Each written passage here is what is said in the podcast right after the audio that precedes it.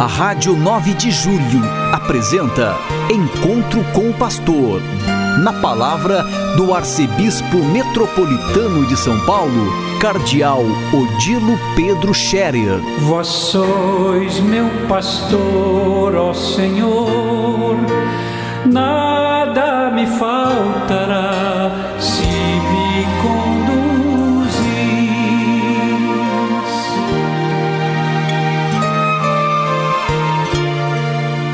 Queridos ouvintes da Rádio 9 de Julho, saudação e bênção para todos vocês neste dia 25 de outubro.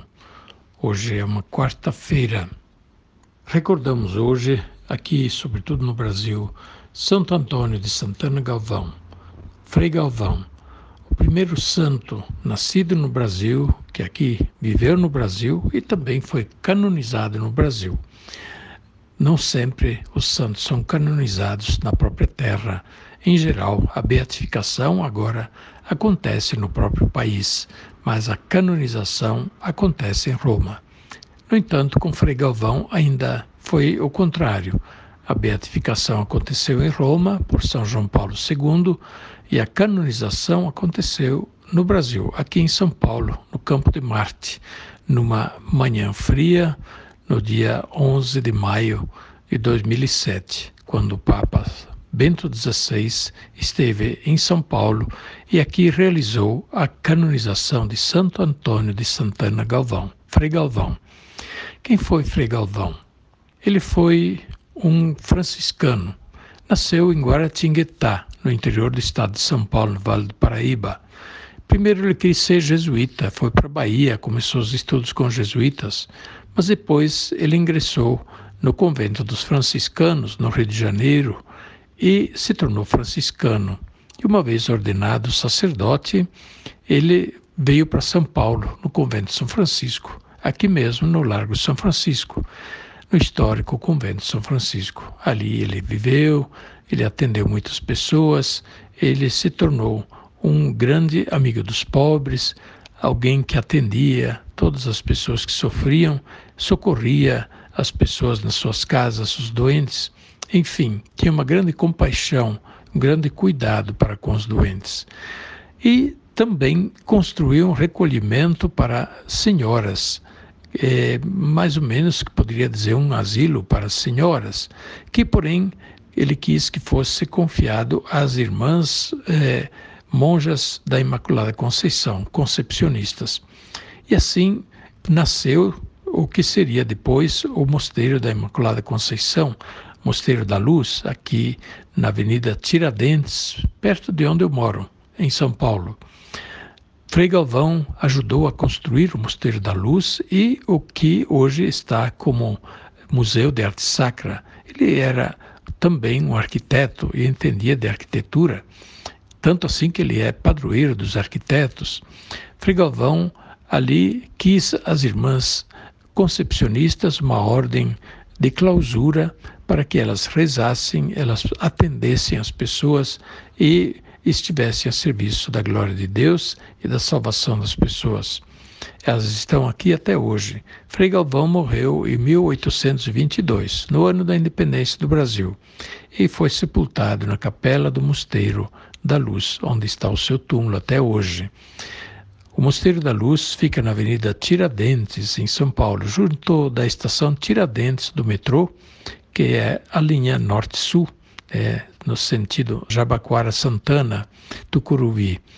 Portanto, hoje é dia de visitar o túmulo do Frei Galvão.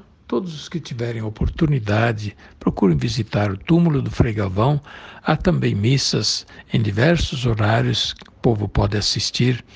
E é um momento de graça toda especial. Os santos que viveram em São Paulo, tivemos vários que já foram proclamados santos e aqui viveram.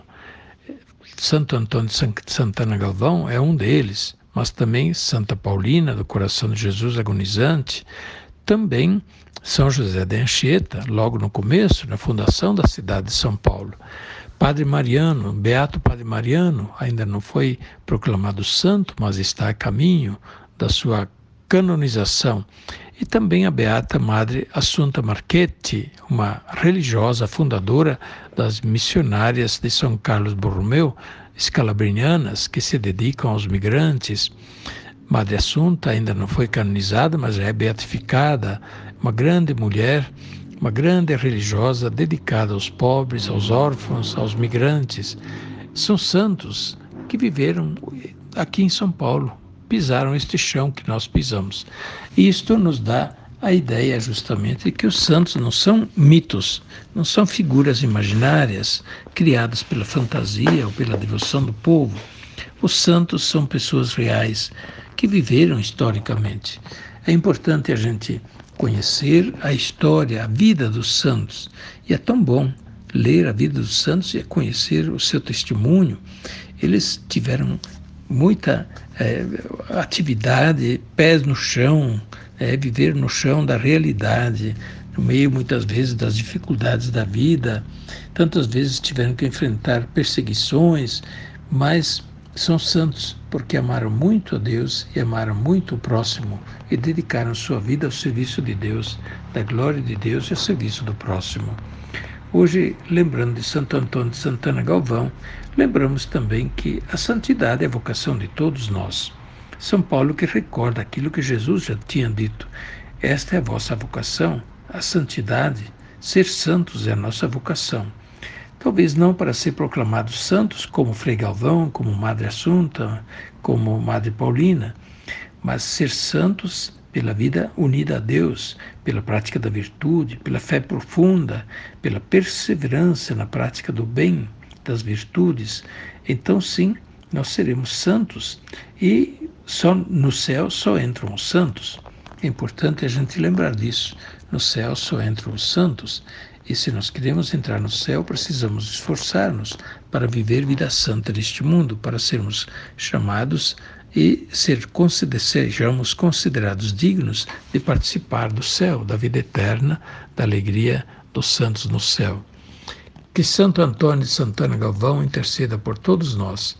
Olhe pelos pobres, que ele amava tanto, olhe também pelos doentes, que ele amava tanto, olhe também pelas famílias, pelas mulheres que esperam filhos. Frei Galvão é invocado também nos casos de gravidez difícil ou até mesmo das mulheres que desejam ser mães e têm dificuldades para ser mães. A intercessão de Santo Antônio de Santana Galvão já ajudou tantas mulheres a serem mães e quantas outras ainda podem invocá-lo e também ter a graça e alegria da maternidade. Que Deus abençoe a todos e lhes dê um dia feliz e com sua graça os acompanhe. A bênção de Deus Todo-Poderoso, Pai, Filho e Espírito Santo, desça sobre vós e permaneça para sempre. Amém. A Rádio 9 de Julho apresentou Encontro com o Pastor, na palavra do Arcebispo Metropolitano de São Paulo, Cardeal Odilo Pedro Scherer. Vós sois meu pastor, ó Senhor, nada